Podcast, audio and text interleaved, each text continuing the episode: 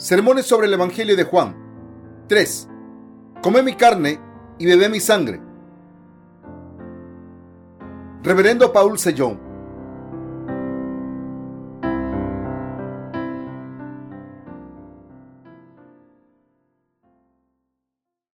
Capítulo 1. ¿Qué son estos pocos panes y peces para tanta gente? San Juan 6 del 1 al 15. Después de esto, Jesús fue al otro lado del mar de Galilea el de Tiberias, y le seguía gran multitud, porque veían las señales que hacía en los enfermos. Entonces subió Jesús a un monte y se sentó allí con sus discípulos. Y estaba cerca la Pascua, la fiesta de los judíos. Cuando alzó Jesús los ojos y vio que había venido a él gran multitud, dijo a Felipe, ¿de dónde compraremos pan para que coman estos? Pero éste decía para probarle, porque él sabía lo que había de hacer. Felipe le respondió, doscientos denarios de pan no bastarían para que cada uno de ellos tomase un poco. Uno de sus discípulos, Andrés, hermano de Simón Pedro, le dijo, aquí está un muchacho que tiene cinco panes de cebada y dos pececillos. Mas, ¿qué es esto para tantos? Entonces Jesús dijo, hacer recostar la gente, y había mucha hierba en aquel lugar. Y se recostaron como en número de cinco mil varones. Y tomó Jesús aquellos panes y habiendo dado gracias, lo repartió entre los discípulos y los discípulos entre los que estaban recostados. Asimismo, de los peces, cuanto querían. Y cuando se hubieron saciado, dijo a sus discípulos, recoged los pedazos que sobraron, para que no se pierda nada. Recogieron pues y llenaron doce cestas de pedazos, que de los cinco panes de cebada sobraron a los que habían comido. Aquellos hombres entonces, viendo la señal que Jesús había hecho, dijeron, este verdaderamente es el profeta que había de venir al mundo. Pero entendiendo Jesús que iban a venir para apoderarse de él y hacerle rey, volvió a retirarse al monte él solo. El capítulo 6 de Juan habla del pan de vida en su integridad. En el pasaje de las escrituras de hoy se dice que cuando Jesús cruzó al otro lado del río Tiberias, una gran multitud le siguió. La razón por la que tanta gente siguió a Jesús es que habían visto los milagros que hizo en los enfermos cuando Jesús subió a la montaña y se sentó con sus discípulos, vio que la multitud se le acercaba y le dijo a Felipe, ¿dónde compraremos pan para que coman estos? Entonces Felipe dijo, doscientos denarios de pan no bastarían para que cada uno de ellos tomase un poco. Otro discípulo, Andrés, le dijo a Jesús, aquí está un muchacho que tiene cinco panes de cebada y dos pececillos. Mas, ¿qué es esto para tantos? Felipe y Andrés le, le, le contaron a Jesús cuál era la situación en ese momento. Pero Jesús les dijo que le pidieran a todo el mundo que se sentasen en la hierba. Entonces tomó los cinco panes y los dos peces que había traído aquel muchacho. Los bendijo los repartió a todos los que estaban sentados. Había más de cinco mil hombres, sin contar a las mujeres y los niños. Mateo 14, 21, Marcos 6, 44. Gracias a este milagro, la gente reunida allí intentó hacer que Jesús fuera su rey. El pueblo de Israel vivía bajo el dominio de Roma por aquel entonces y por eso, aunque trabajaban la tierra, tenían muy poco para sobrevivir, ya que casi toda su cosecha se empleaba en pagar los impuestos del imperio romano. Así que era más que posible que intentasen hacer a Jesús su rey. Como no podían sobrevivir por sí mismos y no tenían dinero para tratamientos contra enfermedades, seguían a Jesús muy de cerca ya que él había curado sus enfermedades y había saciado su hambre.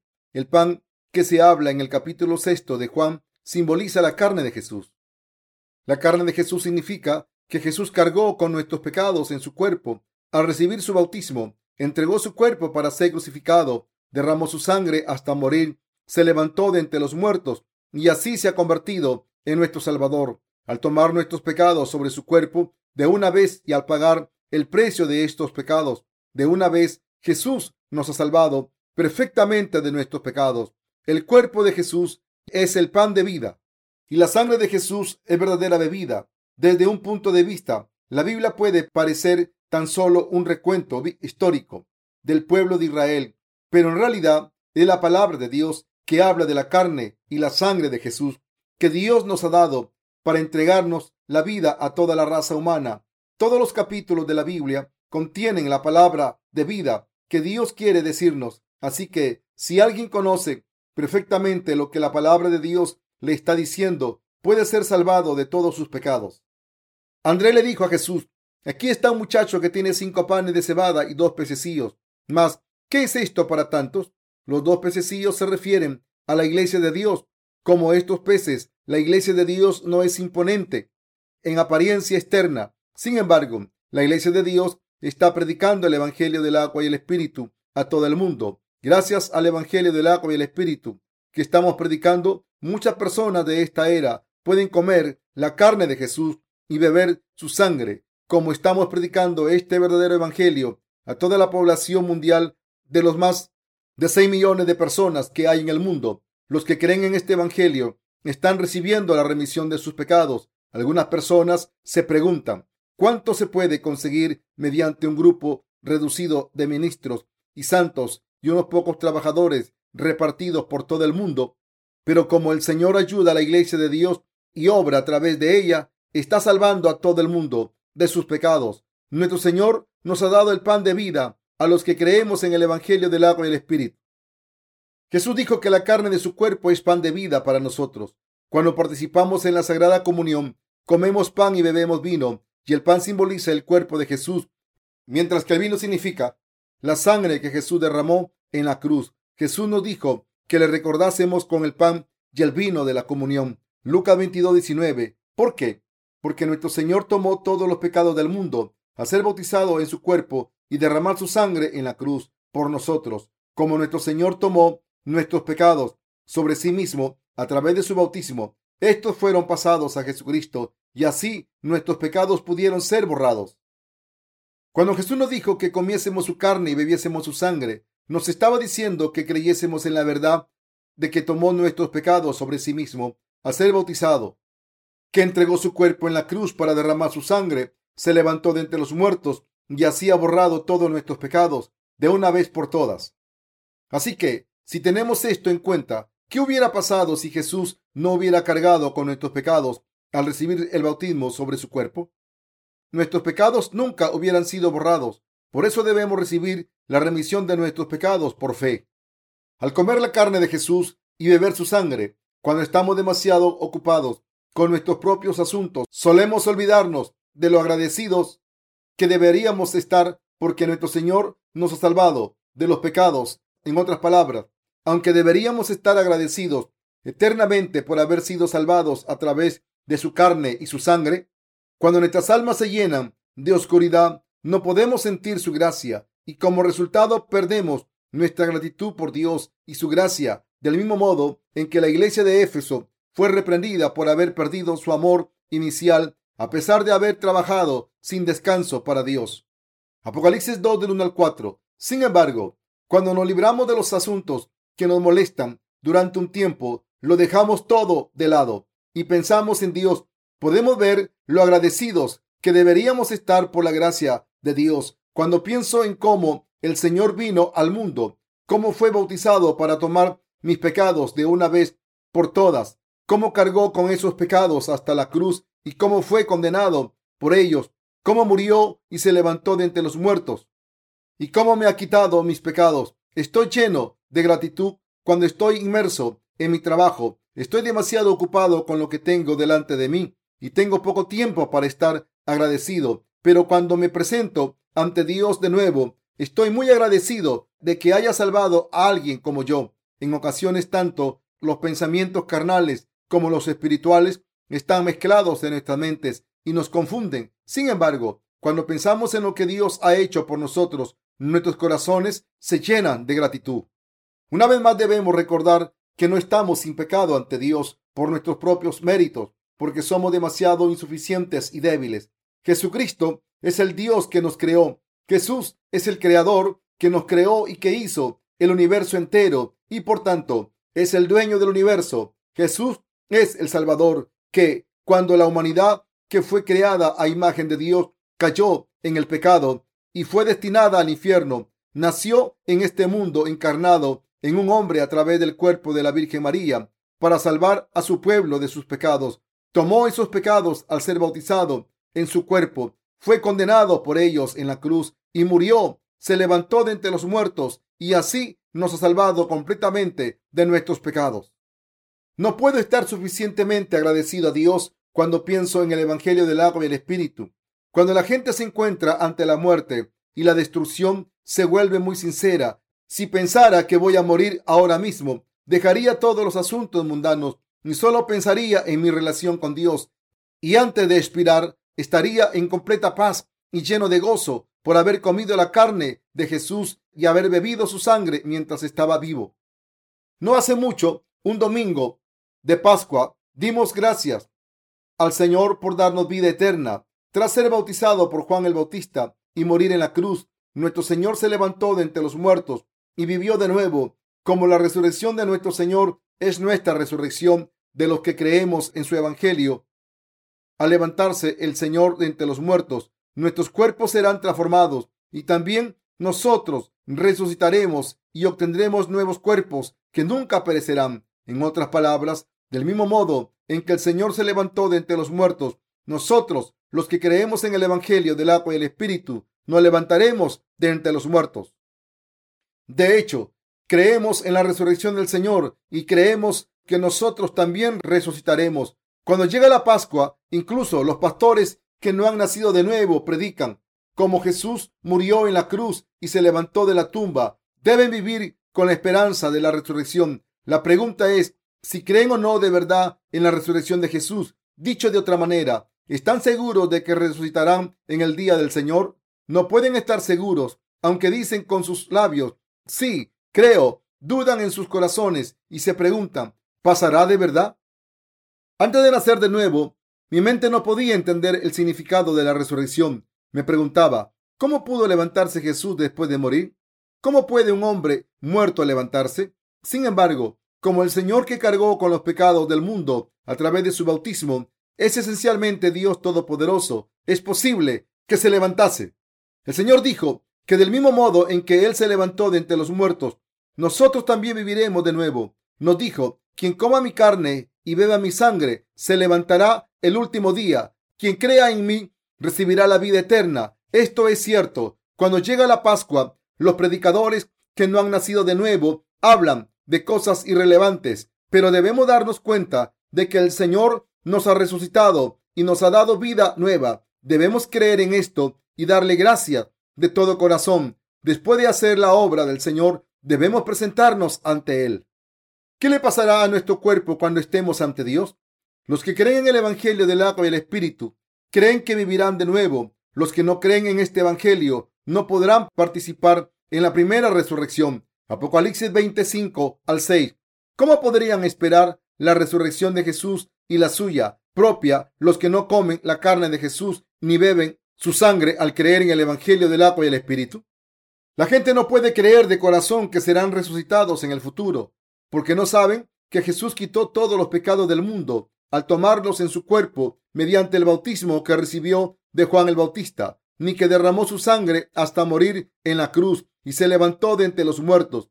Como Dios es esencialmente, Dios pudo salvarnos al venir al mundo encarnado en un hombre, al tomar nuestros pecados sobre sí mismo de una sola vez, al ser bautizado por Juan el Bautista, al morir en la cruz y levantarse de entre los muertos. Si Jesús hubiera sido solo un hombre, esto no hubiera ocurrido, pero lo consiguió porque es Dios. No hay ningún ser humano que sea simplemente una de las criaturas de Dios que haya nacido en este mundo sin pecado. Todos los seres humanos nacen siendo pecadores.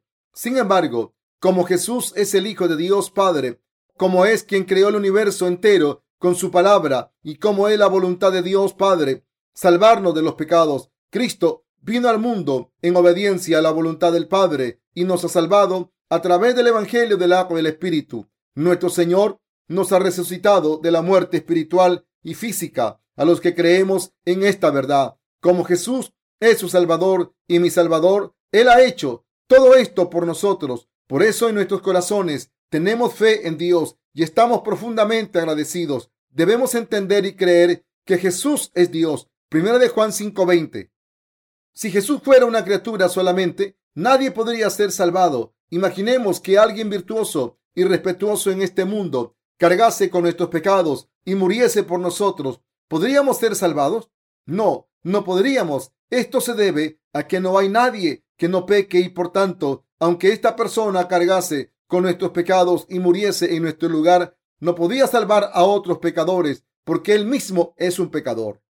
Solo Dios Todopoderoso puede salvarnos de los pecados y por eso vino a la tierra a salvarnos. Por eso nuestro Señor, que es Dios mismo, tomó los pecados del mundo sobre su cuerpo a ser bautizado y así los borró. También como Jesús es Dios, pudo ser condenado por nuestros pecados y morir en la cruz en nuestro lugar y gracias a su poder pudo levantarse de entre los muertos. Así, Jesús nos ha salvado del pecado y por eso le damos gracias a Dios al creer en Jesús. Hay mucha gente en este mundo que vive vidas religiosas basadas en sus propios pensamientos. Sus vidas religiosas son obvias. Basándonos en el pasaje de las escrituras de hoy, predican lo siguiente. ¿Cómo fue posible que se multiplicaran los panes y los peces milagrosamente? Al ofrecer un muchacho su comida a Jesús, sin dudarlo, los mayores se sintieron conmovidos y ofrecieron también su comida, y así reunieron todos los víveres y los repartieron por igual, y así hubo suficiente comida para todos, e incluso sobraron doce cestas, pero en realidad esto convierte la palabra de Dios en un sistema ético de normas humanas. La comida que el muchacho trajo solo tenía cinco panes y dos peces. Probablemente sus padres le dieron ese almuerzo para asegurarse de que tenía algo de comer cuando fue a ver a Jesús. Pero el muchacho ofreció su comida al Señor. El Señor la bendijo e hizo el milagro de los panes y los peces. Este tipo de milagros no ocurren aunque nosotros bendigamos la comida. Todo el mundo lo sabe. En vez de aceptarlo tal y como está escrito en la Biblia, imaginen que fueran ustedes los que hicieron el milagro y piensen en ello. Si oraren sobre la comida y dijeran que Dios bendiga esa comida, se multiplicaría de repente para alimentar a todos los reunidos, de manera que aún sobraran doce cestas? Por supuesto que no. No puede ocurrir ningún milagro por nuestro propio poder. Solo Jesús puede hacerlo. Ahora mismo estamos difundiendo el Evangelio de verdad por todo el mundo.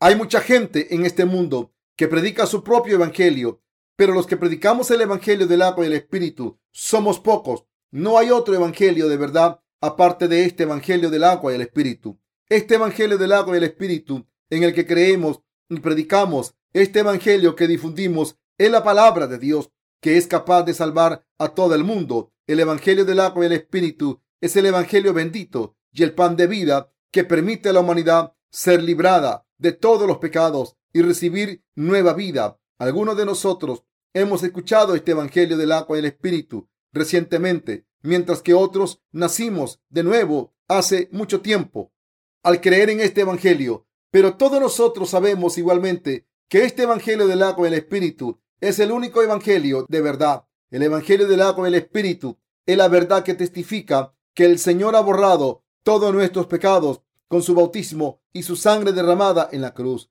Al venir al mundo, tomar los pecados del mundo en su bautismo, derramar su sangre y morir en la cruz y al levantarse de entre los muertos, nuestro Señor se ha convertido en nuestro Salvador. Los cinco panes del pasaje de la escritura de hoy simbolizan la salvación de gracia que el Señor nos ha concedido y esto implica el Evangelio del agua y el Espíritu. En la Biblia, el número cinco simboliza la gracia y las bendiciones de Dios. Mis queridos hermanos, en el Evangelio del agua y el Espíritu, en el que creemos, está la bendición de la salvación, la bendición de la vida eterna y la bendición de la nueva vida. Es un Evangelio maravilloso. Es este Evangelio en el que creemos y que predicamos por todo el mundo a través de nuestros libros. Incluso ahora mismo, gente de todo el mundo nos envía sus testimonios de salvación diciendo que han recibido la remisión de sus pecados al creer en el Evangelio del agua y el Espíritu. Hay muchos misioneros y pastores entre ellos. Mis queridos hermanos, está esta gente diciendo que ha nacido de nuevo ahora porque antes no había creído en Jesús o porque creyeron en él más tarde que nosotros? No, lo que pasa es que habían creído en un falso evangelio hasta ahora. Y ahora han encontrado el evangelio del agua y el espíritu, predicado por la iglesia de Dios y han creído en él. Por eso han empezado a vivir por la gracia de Dios ahora. Nuestro Señor nos prometió que mandaría la primera lluvia y la última a su tiempo. Joel 2:23. Durante la era de la iglesia primitiva, cuando los apóstoles predicaban el Evangelio del agua y el Espíritu, Dios envió la primera lluvia y ahora está cubriendo el planeta con la última lluvia. Esta última está cayendo sobre todo el planeta a través de nuestros libros impresos y libros electrónicos, así como de Internet. En otras palabras, al alimentarse de este Evangelio del agua y el Espíritu, la gente satisface su hambre y sed espiritual y recibe vida eterna. Cuando nuestro Señor vino al mundo, ofreció su cuerpo por nosotros para tomar nuestros pecados a través de su bautismo, los quitó todos al ser condenado en la cruz y se levantó de entre los muertos. De nuevo, debemos comer el pan de vida que Él nos ha dado a los que creen en este Evangelio que Jesús nos ha dado. Dios les ha dado la salvación y la vida eterna. Nuestro Señor dijo, quien coma del pan que yo le doy, nunca más tendrá hambre. También dijo, mas el que bebiere del agua que yo le daré, no tendrá sed jamás, sino que el agua que yo le daré será en él una fuente de agua que salte para vida eterna. San Juan 4:14. Por muchas cosas carnales que la gente tenga, siguen estando sedientos y hambrientos espiritualmente. Puede que coman, canten y bailen en este mundo, pero sus corazones están llenos de tristeza. Puede que se diviertan al máximo hoy, se alimenten de la mejor comida, se emborrachen hasta quedarse dormidos y disfruten los mayores placeres del mundo, pero al día siguiente sus corazones estarán vacíos de nuevo. La realidad de la existencia humana es que el corazón humano, sus pasiones, sus pensamientos y sus cuerpos están sedientos de algo siempre. Sin embargo, como el Señor tomó todos nuestros pecados al ser bautizado, murió en la cruz, se levantó de entre los muertos, pagó la condena de nuestros pecados y borró todos nuestros pecados. Los que creen en este Jesús como su Salvador siempre tienen gozo en sus corazones, siempre están confiados y dan gracias a Dios por su salvación. Mis queridos hermanos, nuestro Señor nos ordenó que predicásemos el Evangelio del agua y el Espíritu por todo el mundo. No hay muchos ministros o santos que prediquen este Evangelio. Su número es tan pequeño como el almuerzo del muchacho del pasaje de hoy.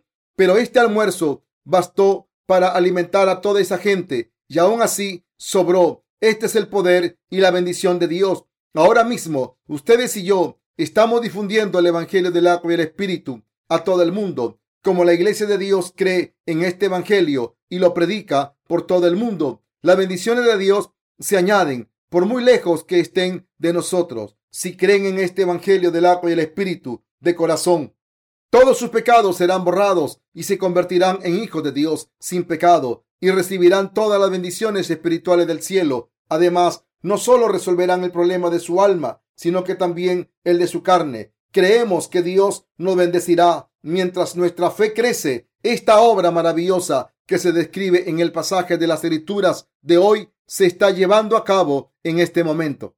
Por tanto, un ministro que predique el Evangelio del agua y el Espíritu es un ministro de Dios competente. Los santos que están reunidos en la iglesia de Dios que predica el Evangelio del agua y el Espíritu son verdaderos santos. Y esta iglesia que proclama el Evangelio del agua y el Espíritu es la verdadera iglesia de Dios, aunque haya muchas iglesias de Dios autoproclamadas en este mundo.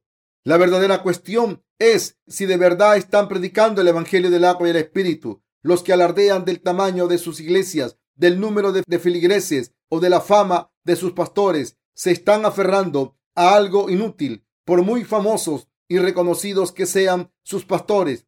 Todo lo que hacen es acumular dinero y aclamar sus nombres. Este es el único objetivo de estos pastores.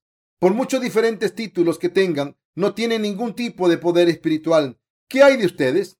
¿Creen en este Evangelio del agua del Espíritu?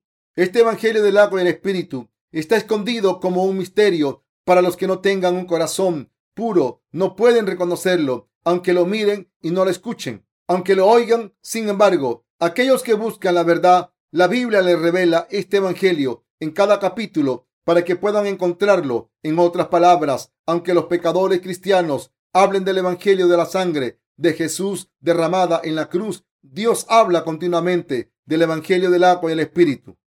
Este Evangelio del agua y el Espíritu consiste del bautismo que Jesús recibió y de la sangre que derramó en la cruz. Si Jesús no hubiese sido bautizado por Juan el Bautista, no podría haber tomado nuestros pecados, ni hubiera sido necesario que hubiese sido crucificado. Si solo están la sangre en la cruz y la resurrección de Jesús en el Evangelio del cristianismo de hoy en día, ¿cómo podemos recibir la remisión de nuestros pecados?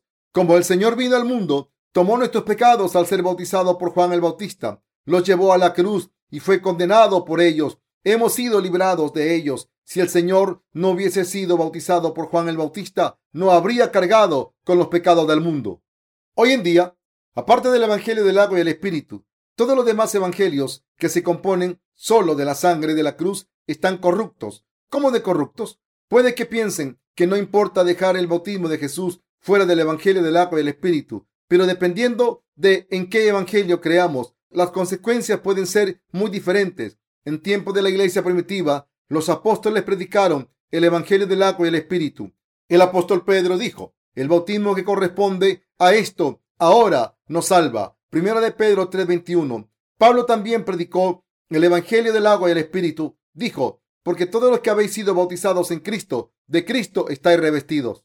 Gálatas 3:27. El apóstol Juan también dio testimonio del Evangelio del agua y el Espíritu.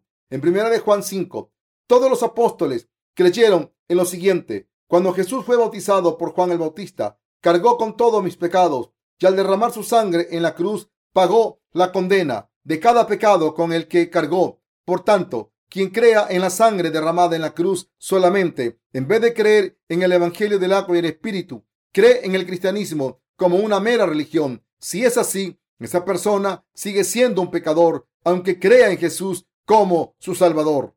¿Cómo pueden borrar los pecados que hay en sus corazones? Cuando Jesús fue bautizado por Juan el Bautista, Él le dijo, deja ahora, porque así conviene que cumplamos toda justicia. Entonces le dejó. Mateo 3:15.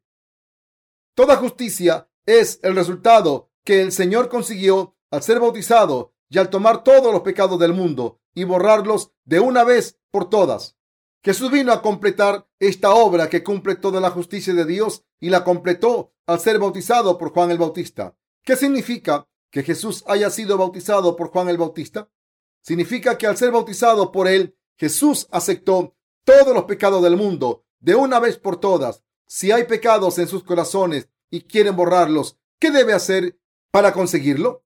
Deben creer que Jesús borró sus pecados al ser bautizado por Juan el Bautista deben darse cuenta y creer sin falta que en el momento en que Jesús fue bautizado por Juan el Bautista, todos sus pecados fueron pasados al cuerpo de Jesús. De lo contrario, no podrán borrar sus pecados. ¿Cómo pueden borrar los pecados por sí mismos? ¿Cómo podrían borrarlos a través de sus oraciones de penitencia?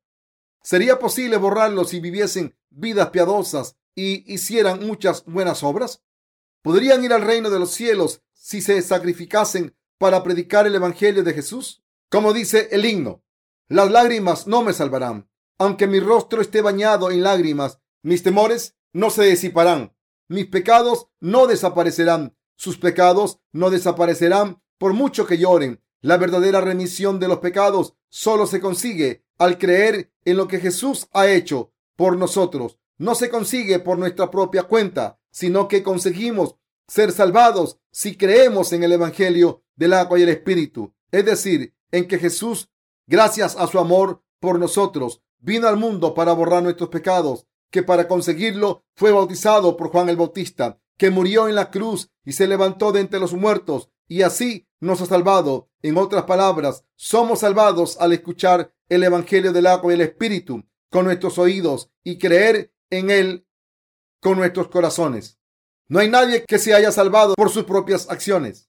Si nos reconocemos correctamente a la luz de la palabra de Dios, podemos darnos cuenta de que estamos destinados a cometer pecados durante el resto de nuestras vidas, desde el día en que nacemos hasta que morimos. Si pensamos lo contrario, se debe a que estamos a la defensiva, ya que nos creemos superiores.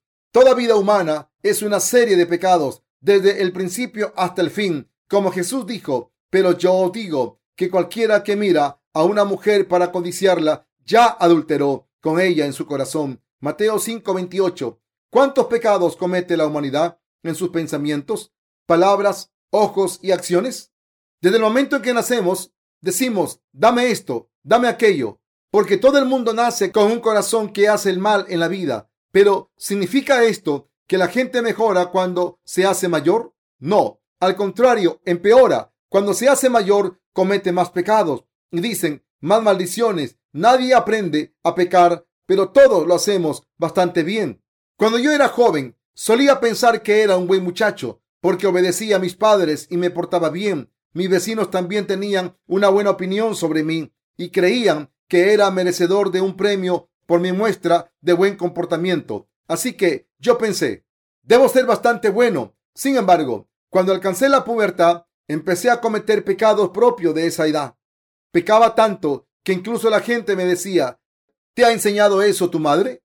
Yo me engañaba a mí mismo, pensando, no soy el tipo de persona que comete este tipo de pecados, pero aún así lo he hecho. Fue un error. No soy ese tipo de persona. Como cuando crecí y empecé a pecar al principio, me sorprendí y los demás también se quedaron sorprendidos. Yo también estaba asombrado por los pecados de los demás. Después de un tiempo, al hacerme mayor y convertirme en un joven, me di cuenta de que la humanidad es una raza de pecadores. Después padecí una enfermedad grave que casi me mata y esta experiencia traumática me llevó a creer en Jesús. Sin embargo, los pecados de mi corazón no desaparecieron, sino que siguieron atormentándome al ver que no podía hacer nada para dejar de pecar. Aunque creyera en Jesús, estaba tan defraudado que incluso llegué a pensar en suicidarme una vez. Sin embargo, el Señor vino a mí con el Evangelio del agua y el Espíritu. En ese momento, al creer en este Evangelio verdadero, todos los pecados que había en mi corazón desaparecieron completamente. Antes de encontrar el Evangelio del agua y el Espíritu, tenía muchos pecados en mi corazón, aunque creía en Jesús, aunque en aquellos tiempos le decía a la gente, cree en Jesús y sé salvados de vuestros pecados. Yo tenía muchos pecados en aquel entonces. Estudiaba teología y predicaba al mismo tiempo pero tenía los pecados escritos en mi corazón. Los pecados de la humanidad están escritos en la tabla de su conciencia. Jeremías 17:1. Así es como nos damos cuenta de que hemos pecado a los ojos de Dios. ¿Creen que pueden vivir piadosamente si lo intentan y tienen cuidado? Es muy difícil. De hecho, es imposible. Aunque puedan fingir ser buenos, es imposible vivir una vida piadosa a los ojos de Dios. Todo el mundo peca hasta que muere por eso Jesús vino al mundo y tomó sus pecados y los míos a ser bautizado para poder borrarlos. Como el Señor nos quitó los pecados a través de su bautismo, los pecados de nuestros corazones han desaparecido. Sin embargo, el problema es que casi todo el mundo desconoce este hecho. Creer en Jesús como el Salvador es creer que Jesús nos ha salvado al venir al mundo, tomar nuestros pecados, ser bautizado, ser crucificado hasta morir y levantarse de entre los muertos. Por eso la Biblia dice que podemos ver el reino de Dios y entrar en él si nacemos de nuevo del agua y el espíritu. San Juan 3 del 3 al 5. Dios solo podía salvarnos al venir al mundo encarnado en un hombre, tomar todos nuestros pecados sobre sí mismo, a ser bautizado por Juan el Bautista, borrarlos, a ser condenado por ellos y levantarse de entre los muertos. Por eso nuestro Señor nos ha salvado de esta manera al darnos cuenta de este hecho y creer en él, hemos sido salvados. Aunque soy un pecador y aunque no pueda evitar pecar durante toda mi vida, el Señor vino al mundo, fue bautizado, murió en la cruz y se levantó de entre los muertos para salvarme. En mi Salvador, como todos mis pecados fueron pasados al Señor cuando fue bautizado, no tengo ningún pecado. Como el Señor fue condenado por mis pecados en la cruz y derramó su sangre hasta morir, ya no seré condenado por estos pecados. Todo gracias a que el Señor fue bautizado y condenado por mí. La verdadera fe es entender el Evangelio del agua y el Espíritu y creer en él tal como es. Solo porque vayamos a la iglesia siempre que tenemos que ir, porque hagamos obras de caridad cristiana y otras buenas obras, paguemos el diezmo y propaguemos el Evangelio diligentemente, no significa que nuestra fe sea buena. Quien venga a la iglesia primero debe ser perdonado por todos sus pecados al creer en el Evangelio del agua y el Espíritu. Si por el contrario uno se dedica a su propia devoción y méritos sin recibir la remisión de sus pecados, como si estuviera ayudando a la iglesia, no tiene la verdadera fe. Si alguien tiene pecado en su corazón, será arrojado al infierno. Así que, si no se ha recibido la remisión de los pecados, primero se debe creer en el Evangelio del agua y el Espíritu que Jesús nos ha dado y recibir esta remisión de los pecados. ¿Qué puede hacer una persona para ayudar a Dios? ¿Quién ayuda a quién cuando esa persona está en un pozo sin fondo? Lo primero que debemos hacer ante Dios es recibir la remisión de nuestros pecados y ser perdonados y así conseguir una nueva vida. Solo después de todo ello podremos resolver nuestros problemas físicos y espirituales con la ayuda del Señor. No tiene sentido que alguien que no haya resuelto su mayor problema intente hacer buenas obras en la iglesia de Dios. El problema con los cristianos de hoy en día es que siguen intentando ayudar a Dios por su propia cuenta. Por eso muchas iglesias intentan construir edificios de adoración más altos en vez de ayudar a la gente a recibir la remisión de los pecados. Hay muchas iglesias en este mundo que parecen palacios. Este fenómeno es completamente incorrecto. Mis queridos hermanos, ¿qué tipo de iglesia es la verdadera iglesia de Dios? Una iglesia no es solo un edificio. La reunión de los santos que creen en el Evangelio del agua y el Espíritu y que no lo predica es la verdadera iglesia de Dios aunque se reúnan y adoren juntos en un edificio en ruinas, si la gente que está ahí presente conoce el Evangelio del agua y el Espíritu y cree en él, este lugar es la bella iglesia de Dios. Cuando vienen a la iglesia de Dios, ésta les ofrece ser hermanos.